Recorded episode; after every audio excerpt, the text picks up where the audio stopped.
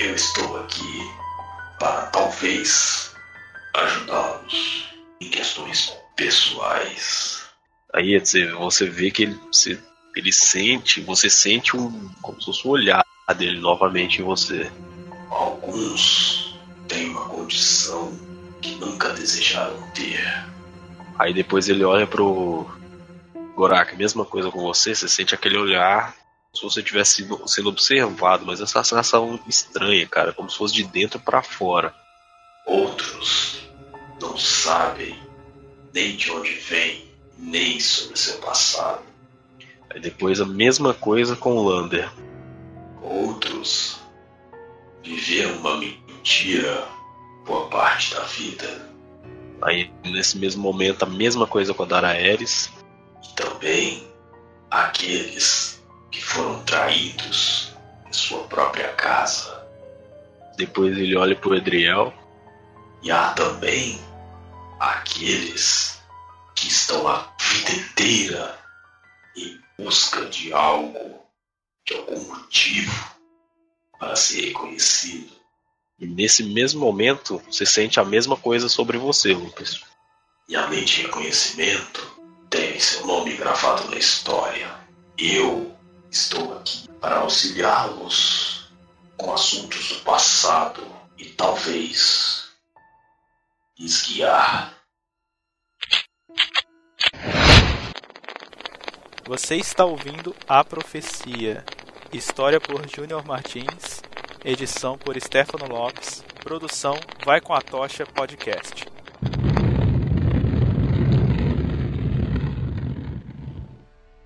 Futuro, meu caro oráculo, é o mistério da vida que eu mais gosto. Pode deixar, apesar de suas gentilezas para querer resolver as minhas questões, eu irei seguir com o que eu tenho agora. Eu agradeço. E daí o Adriel ele se, se curva fazendo uma reverência a essa cabeça de, de, de bola de cristal aí. Beleza. O Lopes ele abaixa a cabeça assim, como um sinal de ter entendido o que ele falou. Ele olha para os amigos do grupo que ele está e fala: Se alguém tem mais perguntas para o oráculo, façam agora. Se não, acho que o nosso próximo ponto é a Floresta de Espinhos. Todo mundo vai sair da sala? Deixei meio que um trigger ativado aí. Eu vou é, esperar se tem alguém mais para perguntar alguma coisa, senão eu vou sair. Eu vou fazer uma reverência e vou partir também. Quando quando o Edriel ele tá saindo da sala, né, que ele se dá, dá as costas ali pro oráculo, ele tá seguindo junto com a galera, ele tenta telepaticamente fazer uma última pergunta ao oráculo. Oráculo, deixe-me incomodá-la apenas por mais alguns segundos. Gostaria de saber de você apenas a resposta da seguinte pergunta. Klaus está em paz? Eu não posso ver quem já se foi, meu filho. Obrigado. Então é o seguinte, quando todo mundo tá saindo ali, é, o Goraco vai sair ali por último, ele tá meio atordoado com as informações.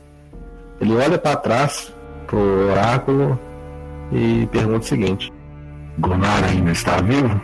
Seu irmão, Gunnar, está sobre a posse de seu abdutor, Ogar Deathbringer. E ele que raptou ambos no nascimento e criou como filhos.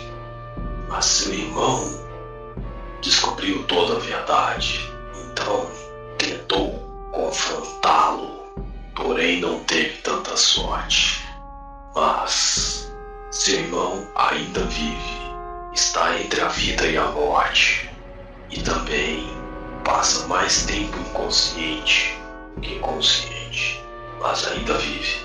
Cara, o Gorak novamente serra a mão ali no machado e pergunta: Onde?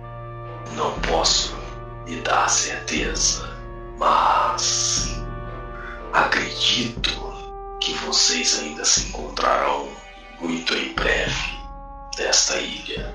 Cara, novamente o Gorak serra a mão no machado é mais forte ainda. Você vê que o, aquela, o tomo do machado assim tá quase torcendo, tanta força que ele tá colocando. E ele pergunta outra, outra questão. Onde posso achar mais informações do meu passado? O que você deseja saber, jovem? Quem realmente foi Ictoruk? Assim como disse anteriormente, Ictoruk foi o grande paladino de Helm. Ele serviu a Helm como ninguém antes e talvez como ninguém nunca irá servir. Ele levou a palavra de Helm até Moradin. Então forjou o que foi chamado Tesouro de Helm. Três itens sagrados que ajudaram a pôr fim no reinado de dor e ódio de Mirko. E também estavam presentes durante a destruição de Samaster. Onde eu encontro o tesouro de Hel? Há um velho poema sobre isso. E acredito que vocês já o encontraram, não? Eu fiz essa pergunta ali pro, pro oráculo, né? Eu me contentei assim, vamos dizer que eu lembrei daquela, daquelas palavras assim. É, eu me vi ali, não contente, não entendi, mas é assim que deve ser. Me vi, eu vou sair. Quando eu tô saindo, eu dou tipo um tronco assim no, no Etsave, olhando dentro do olho dele e sai fora. Bom, o Etsave antes de sair, tá ligado? Ele volta até o cabeça de cristal, aperta a mão dele, sacode novamente igual ele fez quando ele se apresentou. Aí ele diz assim para ele: É, amigo, foi um prazer te conhecer, mas hoje não, valeu? Aí ele chega perto assim do que seria a cabeça de cristal, dá uma baforada, pega o, o, a parte da túnica dele assim, tá ligado? Ele dá uma lustrada assim no, no cristal, tá ligado? E, ó, valeu, irmão, até mais tarde. Até outro dia, e sai. Na hora que você tá saindo, ele, ele fala para você: Filho, tome cuidado. Estão sendo seguidos muito de perto por alguém que você há muito teme, mas também você está sendo seguido por alguém que você não conhece. Quando ele diz isso pra mim, é, eu faço o seguinte: eu dou uma voltinha, olho para ele e, e digo assim: as lágrimas, os gritos, o desespero, a dor, a tristeza, o lamento de retrieve vive em minha alma e por eles eu devo cumprir a minha palavra. E sai. Lembre-se, nada disto é culpa sua. Nada disso foi causado por você. Em breve estarei novamente e talvez possamos conversar sobre isso. Pouco provável. Eu dou de ombros. Beleza. Aí vocês começam a sair por aquela por aquela ponte de madeira, né? A mulher tava ali chorando sangue, pedaço de, de metal cobrindo os olhos, segurando uma espada incandescente, preta e vermelha. Deixa vocês passarem e assim que vocês passam, ela volta para a posição normal que ela estava. Então fica ali, como se fosse uma posição de sentido, mas segurando a espada, apenas guardando o, o local de entrada. Eu me aproximo do Lucas quando ele tá andando assim, é, seguro o ombro dele e digo o seguinte: Meu caro amigo Lucas, acho que há algo que eu preciso te contar. É, o tesouro de Helm vai ser imprescindível para essa jornada que a gente vai fazer. A gente tem que achar ele primeiro. O que pertenceu ao seu antepassado, Ikitoruk? Ele mesmo. E você tem alguma pista de onde ele está? O oráculo citou um poema. Não consigo me lembrar direito dele. Aí, cara, nisso eu eu tô ali meio indeciso, mas eu falo mais ou menos ali. Era algo sobre adentro da morada do sol nascente, a proteção que lembra o resto. Eu creio que você tem esse poema guardado, ou você sabe dele. Sim, eu acho que eu vi algo com essas palavras escrito naquela sala que encontramos depois de matar aquela criatura com um olho grande. Eu não sei o que isso quer dizer, mas ele me disse que é uma pista onde estão, está o tesouro. Entendo. Acho que deveríamos reunir o grupo então para ver se eles podem nos ajudar, porque eu não consigo correlacionar algo assim ou um lugar para começar a procurar a partir desse poema. O que acha? Estou com você, meu velho amigo. Então vamos sair desse lugar, vamos voltar para a superfície e lá conversaremos sobre para onde seguir. Mas ainda acho, Gorak, que deveríamos seguir a floresta de espinhos e talvez lá achar mais respostas para o que procuramos. Talvez até lá encontramos alguma coisa sobre esse tesouro também. O oráculo disse que quem eu achei que era meu pai está servindo Deus, Mercúrio, quem quer que seja que está a par dessa situação. E contra ele eu não sou um guerreiro formidável. Não posso simplesmente ir lá e esperar acabar com ele. Você não estará sozinho. Nós todos os ajudaremos nisso. É, eu olho pro Lopes assim e você vê que o Gorak tá meio decepcionado, né? Tipo, impotente. Meu pai, ele bastante forte e ele vai estar tá uma pequena milícia, se é que me entende. E eu não acho que é uma boa ideia enfrentá-lo. Não sei qual será a reação de, dos meus ao me ver. Não sei se eles acham que eu sou um traidor. E ele é bastante forte e eu não posso derrotá-lo. Como eu disse, você não estará sozinho. Caso precisemos enfrentar o seu pai, ou seja lá quem for, nós faremos isso. Então, cara, o Gorak ele só abaixa a cabeça e concorda com a sua decisão aí. O Lopes ele levanta a mão assim para bater nas suas costas, só que ele levanta muito alto, porque tipo, você é maior que ele assim, tá ligado? Aí ele bate assim nas suas costas e continua andando pra você bate assim na minha cintura, velho. Aí não. Beleza. A gente vai saindo, mestre. Aí vocês vão para aquela plataforma, né? Que é suspenso por magia. Tá ali esperando vocês. Vocês entram, a porta se fecha.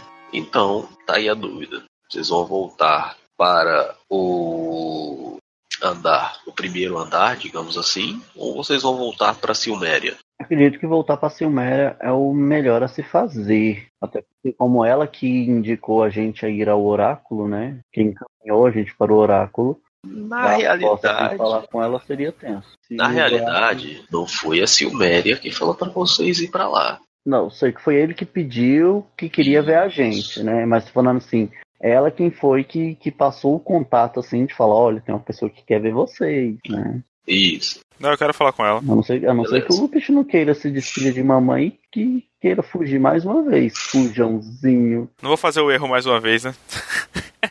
Cometeu o erro mais uma vez.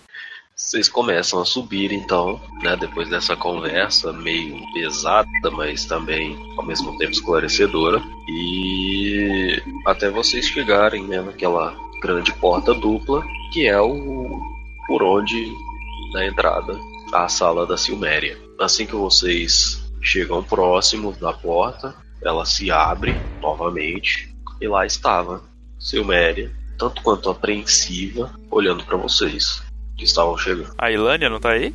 Não, dessa vez não. Ok. Mãe, voltamos. Sim, meu filho. Como foi o encontro com aquela criatura?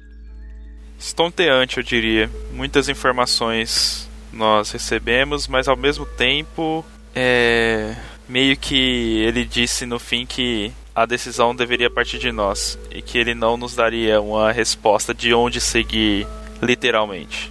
Mas ele respondeu muitas de nossas perguntas e achamos que aí eu olho pros pro resto do pessoal, né? Falo, achamos que devemos traçar o nosso próximo objetivo e queríamos usar um pouco da sua sabedoria para isso. Aí o Edriel ele também pega e fala de longe, assim, na hora que você fala da sabedoria. E também e também de recursos, Lupus. Afinal, será uma jornada até lá. Exatamente, Edriel. Eu queria ser mais sutil nesse ponto, mas já que você citou, sim, mãe, acho que precisaremos de meios de locomoção para chegarmos lá, se possível. Em resumo, mãe, dá um real. Entendo vocês realmente vão partir. Isso? Ele nos disse que, assim como aventureiros do passado, nós temos uma missão para cumprir quanto à profecia e que parece que cabe a nós interrompê-la ou tentar. Entendo. Se é assim, que assim seja. Filho, você sabe, não posso segurá-lo mais aqui. O seu destino, aparentemente, já está traçado e não há nada que eu possa fazer para impedi-lo. Mas eu acho importante se levar algo, um presente meu, que nos é passado de geração por geração de nossa família. Sei que você já teve contato com isto antes, mas não sei de que forma nem como isso aconteceu, mas acredito que este item lhe deva ser familiar. Do que está falando, mãe? Ah, perdão, esqueci que você não pode vê-lo. Então vocês veem que ela leva a mão às costas assim, e na hora que ela põe a mão, parece um alaúde nas costas dela. E na hora que ela pega assim, vai, mostra para você. É um alaúde ao qual você, quando criança, teve um certo contato mínimo, mas teve. Você chegou a vê-lo e talvez tenha sido até daí que veio sua admiração pela música. E assim que você tocou ele, encostou nele quando criança, você teve uma visão de um lugar diferente, bem é, colorido, com várias criaturas voando, coisa parecida. Como se fosse uma visão mesmo. Só que nesse momento, sua mãe chega e tira ele da sua mão e te repreende por aquilo. E então você fica sem saber qual era o motivo daquilo, né? Por que, que ela tinha feito aquilo. E agora era uma situação totalmente inversa. Sua mãe estava te entregando aquele item para você levar consigo. Aceite. Este é um presente meu para você. E acredite, você é tão digno quanto qualquer um de nossos ancestrais para usá-lo.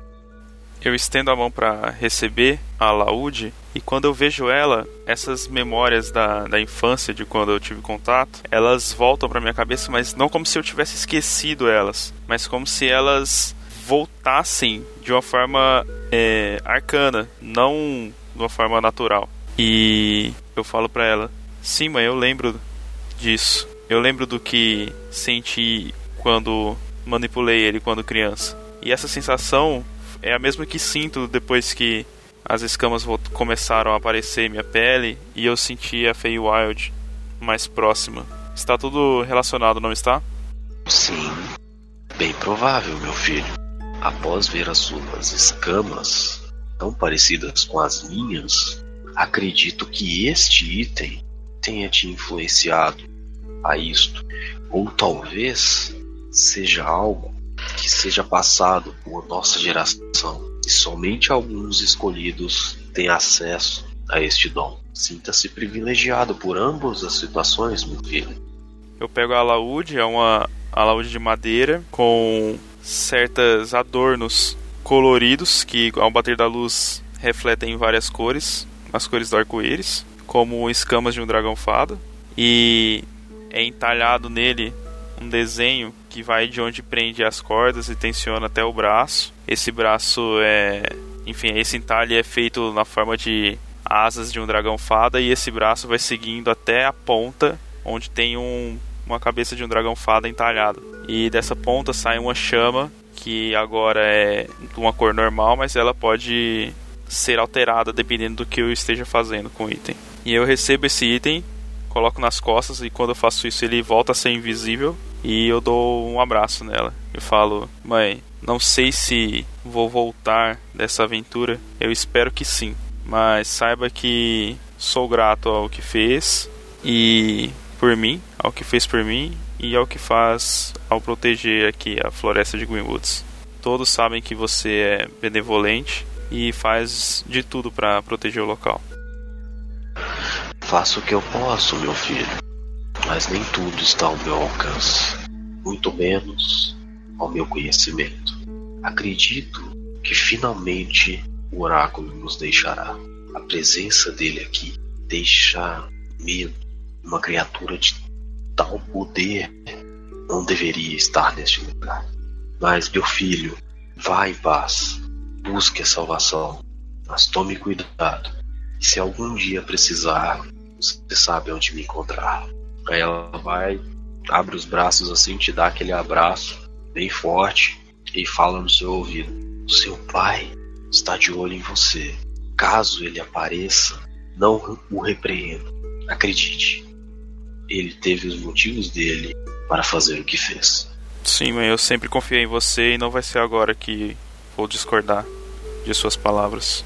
Eu receberei de bom grado, caso ele apareça. Daí eu saio, né, do, desse abraço, olho para os meus amigos de grupo e falo: Amigos, acredito eu que devemos ir à Floresta de Espinhos, mas Gorak tem algo a compartilhar com vocês que o oráculo disse depois de que saímos da sala. Quer falar, Gorak? O oráculo me revelou que nós precisamos achar o tesouro de Helm. Foi o que a comitiva anterior fez e é o que precisamos fazer. O que acham então? Acha que devemos seguir a floresta ou ir atrás desses itens? Nós vamos para a floresta. Bom, pelo que o oráculo disse e pelas palavras pronunciadas pela Taraeris, a floresta é que está morrendo. O caminho para esse tesouro de Elme a gente não sabe, mas pelo menos a gente pode encontrar alguma pista pela floresta. Fica a critério de vocês. Ou até mesmo no caminho, Lander. Talvez no caminho possa. Lembro-me vagamente de existir algum, alguma cidade ou algum vilarejo no caminho para a cidade dos espinhos. Exatamente. Lá possamos conseguir alguma informação. Exatamente. Tá, o Etsy vai ficar o tempo todo lá brincando com o boneco, ele não, não vai opinar não, ele tá conversando com o boneco sobre o que eles acabaram de ver, perguntando qual que é a opinião do boneco sobre essas coisas, mas quando vocês vão tentar falar com ele, ele só fala, não, não, depois eu respondo, depois eu respondo. Gorak, acho que estou com a maioria do pessoal. Acredito que a Floresta de Espinhos é uma pista que temos, ao contrário do Tesouro de Ktoruk, mas não é algo que será descartado. Qualquer pista que encontrarmos sobre ele será de benefício para nós, para que possamos de fato ter algum lugar para seguir, entende? Agora o lugar que temos é a Floresta de Espinhos. Você concorda? Eu matarei tudo e todos que eu ver até o, o caminho de meu pai. Só isso me importa agora. Provavelmente a gente vai ter uma vantagem, pois, pelo que aparenta, temos uma nativa da floresta aqui. Então, caso a gente se depare com algo desconhecido, ela poderá nos guiar, não é mesmo, Daenerys? A floresta mudou muito nos últimos tempos. Eu não sei o que vamos encontrar ao chegar lá. Mas pelo menos grande parte você já deve ter conhecimento. Que a floresta tá morrendo e tá mudando. Não é a mesma floresta que eu conhecia. O que importa é que sabemos que temos uns aos outros para nos proteger e acharemos um caminho lá, de qualquer forma. Mãe, nós iremos à Floresta de Espinhos. Sei que os elfos de lá têm a sua amizade, então é bom que saiba qual é o nosso objetivo lá, que é salvá-la e procurar pistas sobre o que está acontecendo lá. O oráculo disse que há alguma, algum grupo ou entidade, alguma coisa matando a floresta. Então iremos lá tentar descobrir o que é e, se possível, salvá-la. Você tem alguma forma de nos auxiliar a chegar lá de forma mais rápida? Ah, filho, como você deve saber, desde que a desgraça pessoa se espalhar por essa ilha, nossos recursos ficaram escassos. Mas eu vou ver o que eu consigo fazer para vocês. Fiquem, durmam essa noite. Irei providenciar o transporte para vocês pela manhã. Mãe, aceitamos seu convite para dormir. Acho que precisamos de um descanso depois de tantas informações. Beleza. Ela olha para você e dá um suspiro tipo de alívio.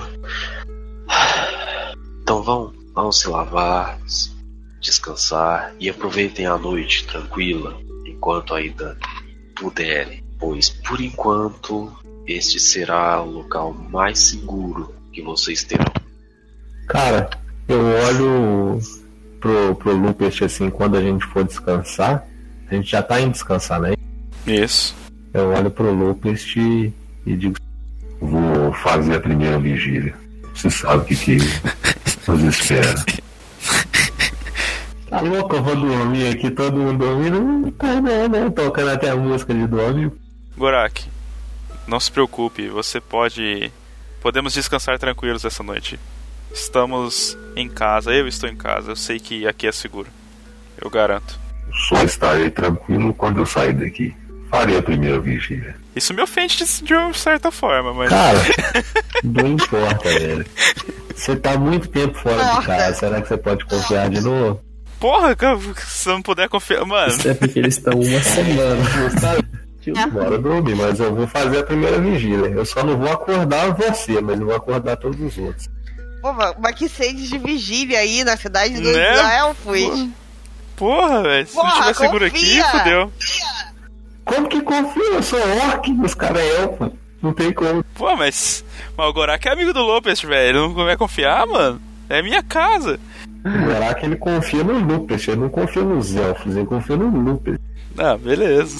Tudo bem. Vocês saem da, do salão, né? Vocês vão para aquela plataforma mais uma vez. E a Silméria acompanha vocês, tá? Ela desce com vocês. Enquanto isso, ela vai conversando com o Lupus, né?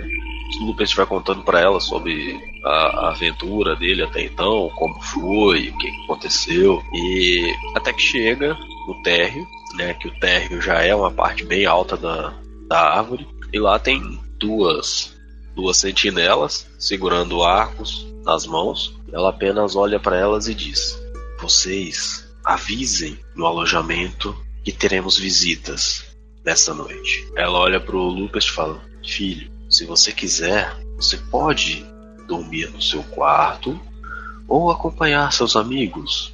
Fica a sua escolha. Irei acompanhar meus amigos agora, mãe. Acho que fomos um grupo e não vai ser agora que vou deixá-los, mas, mas por ser um anfitrião também. Quero que eles se sintam à vontade em minha casa. Entendo. Vou providenciar para que vocês tenham a melhor refeição possível nesta noite. Então ela guia uma da, dos guardas que estava ali próximo, guia vocês. Aí Vocês passam por algumas árvores, passam por algumas, algumas pontes, né? Ponte suspensa que tem entre uma árvore e outra, até que vocês chegam numa pequena embarcação flutuante vocês sobem nela e ela vai em direção a uma outra árvore, uma árvore um pouco maior, né, em questão de tamanho, e em vários pontos dessa árvore tem algumas casinhas, cada casinha dessa iluminada, e então esse, essa embarcação para na frente de uma delas, então todos desembarcam, a guarda que está com vocês. Se adianta, fala com um elfo que tá lá no balcão olhando alguns papéis. Ela diz: O filho de Silméria e seus amigos providencia melhor e mais completa pensão para todos eles. Aí o cara ó, tava olhando o papel assim, olha para vocês.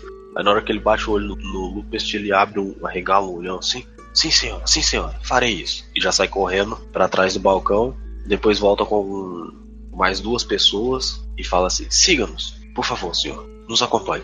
Aí vocês começam a subir uma escadinha espiral de madeira, é, esculpida na própria, na própria árvore, que dá um, um acesso ao segundo andar dessa, dessa casinha. E lá, um baita quarto. Teoricamente, caberia umas 10, 15 pessoas aí.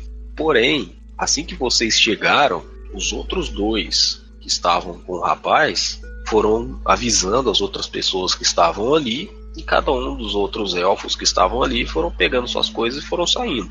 Aí ele olha para vocês e diz: Esse quarto inteiro estará à disposição de vocês. Caso precisem de alguma coisa, é só bater palmas que alguém virá servi-los. Então ele vira as costas e sai andando. O quarto em si é bem requintado. As camas do mais confortável e luxuoso colchão que vocês já, já tiveram uma oportunidade de sentir. Com aqueles lençóis, com, como se fosse um- um- uma coberta ali de linho, de, de seda. E as camas são também de madeira, tá? Parece que são parte da árvore. Então, assim, é como se a casa e a árvore fosse a mesma coisa. Eles só colocaram um telhado ali e é isso. Vai cada um para sua cama, vocês vai ter interação aí entre vocês. O que, que vocês pretendem fazer? Ah, de- depois do que aconteceu, só vou me deitar, mano. Só descansar e aproveitar o, essa cama aqui boa. O Adriel não vê a hora de deitar numa cama boa. Ele tá depois de, de todo aquele diálogo com o, o, cabeça de lâmpada lá, ele cansa, ele tá cansado, sabe? Então simplesmente se dirige à cama dele ali, agradece aqueles elfos que disponibilizaram o quarto e tal, né? E, e ele se direciona à cama. De muitos dias sem ter um, um teto para dormir, Daraelis agradece e vai se juntar todo mundo e dormir. É, o Lopes, ele tá muito cansado também, muitas informações, ele tá refletindo sobre o que ele ouviu, mas antes de dormir, ele vai deixar uma carta escrita para ser entregue ao mestre dele, ao mestre que ensinou as artes bárdicas para ele, o Lodeiron.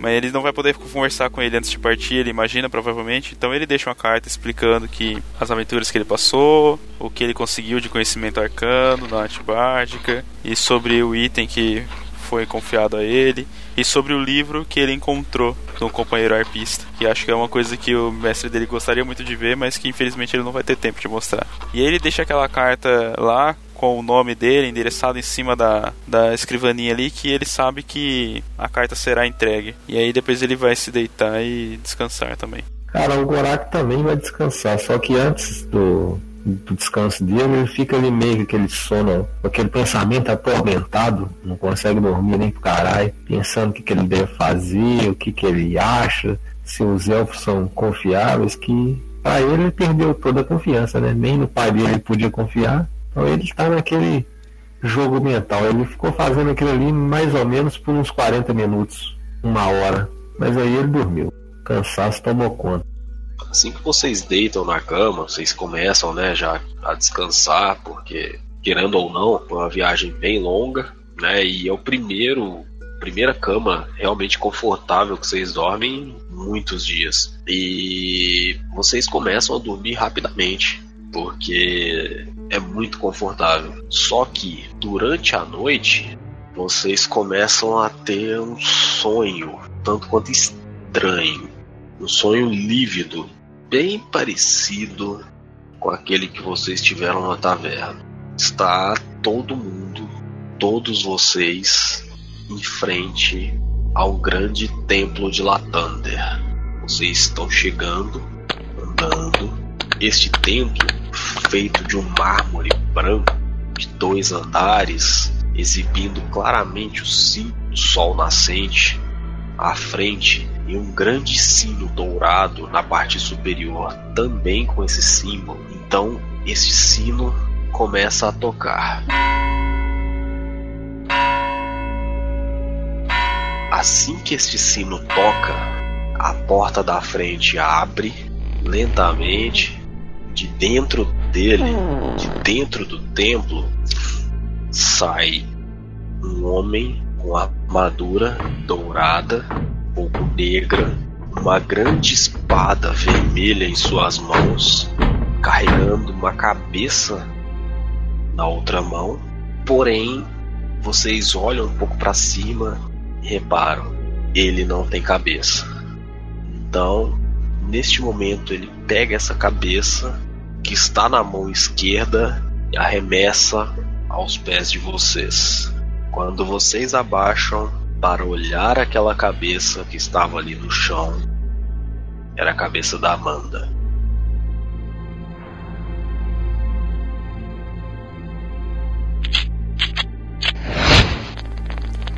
Gostou do episódio? Acho que poderíamos melhorar?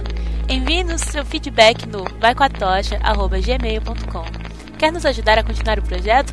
Ótimo! Basta compartilhar o podcast com seus amigos e curtir nossa página no Facebook. Aguardamos seu contato. Tchau, tchau.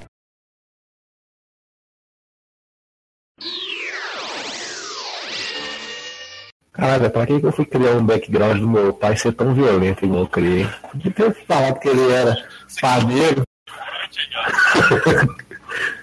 Falar que o cara era padeiro, não. Não, é o padeiro da puta. Padeiro. Aí, agora fudeu. Padeiro, padeiro do inferno, né? Ah, Vai comer é. o pão que o pai amassou. Nossa, velho, caralho. Cara, quando eu era pequeno eu era muito tentado. Aí esse belo dia, meus primos compraram um pacote de bombinha e saímos estourando na rua. É isso que eu inventei de estourar perto da casa de uma véia, e a véia tinha lá seus 60 anos, 70 anos. Beleza. Não, você não tá ligado. Você não tá ligado. Mas... Olha a minha ideia. O povo lá acendeu a bombinha e falou: joga, joga. Eu pensei, pô, vou jogar. Aí eu vi um tubão, assim, de uns 100 milímetros, sabe? Que escorria a água da casa da velha. Peguei a bombinha e taquei lá dentro mesmo. Moço, mas foi um Nossa. barulho. O barulho foi tão alto, moço, que o, o foi forte que levantou o piso da velha, moço, e eu vi a velha sentada na cadeira, a velha caiu pra. Ela não conseguia se levantar. A velha ficou pedindo ajuda deitada na cadeira, ela não conseguia sair. Em alguns países isso pode ser considerado um ataque terrorista. Eu fiquei com dó da velha, moço, teve que chamar os bombeiros pra tirar a velha da cadeira. Antes, antes de voltar, antes de voltar pra, pra- Você fica com dó, mas você tem que correr, né? Ah, velho, eu fiquei com dó e eu tinha certeza que eu não ia pro céu mais, não.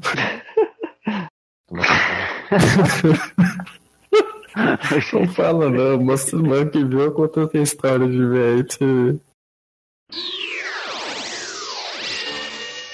O Lopes vai lá pro quarto dele aí vê os posters das bandas que ele gostava quando era adolescente, né? Green Day, Simple Plan.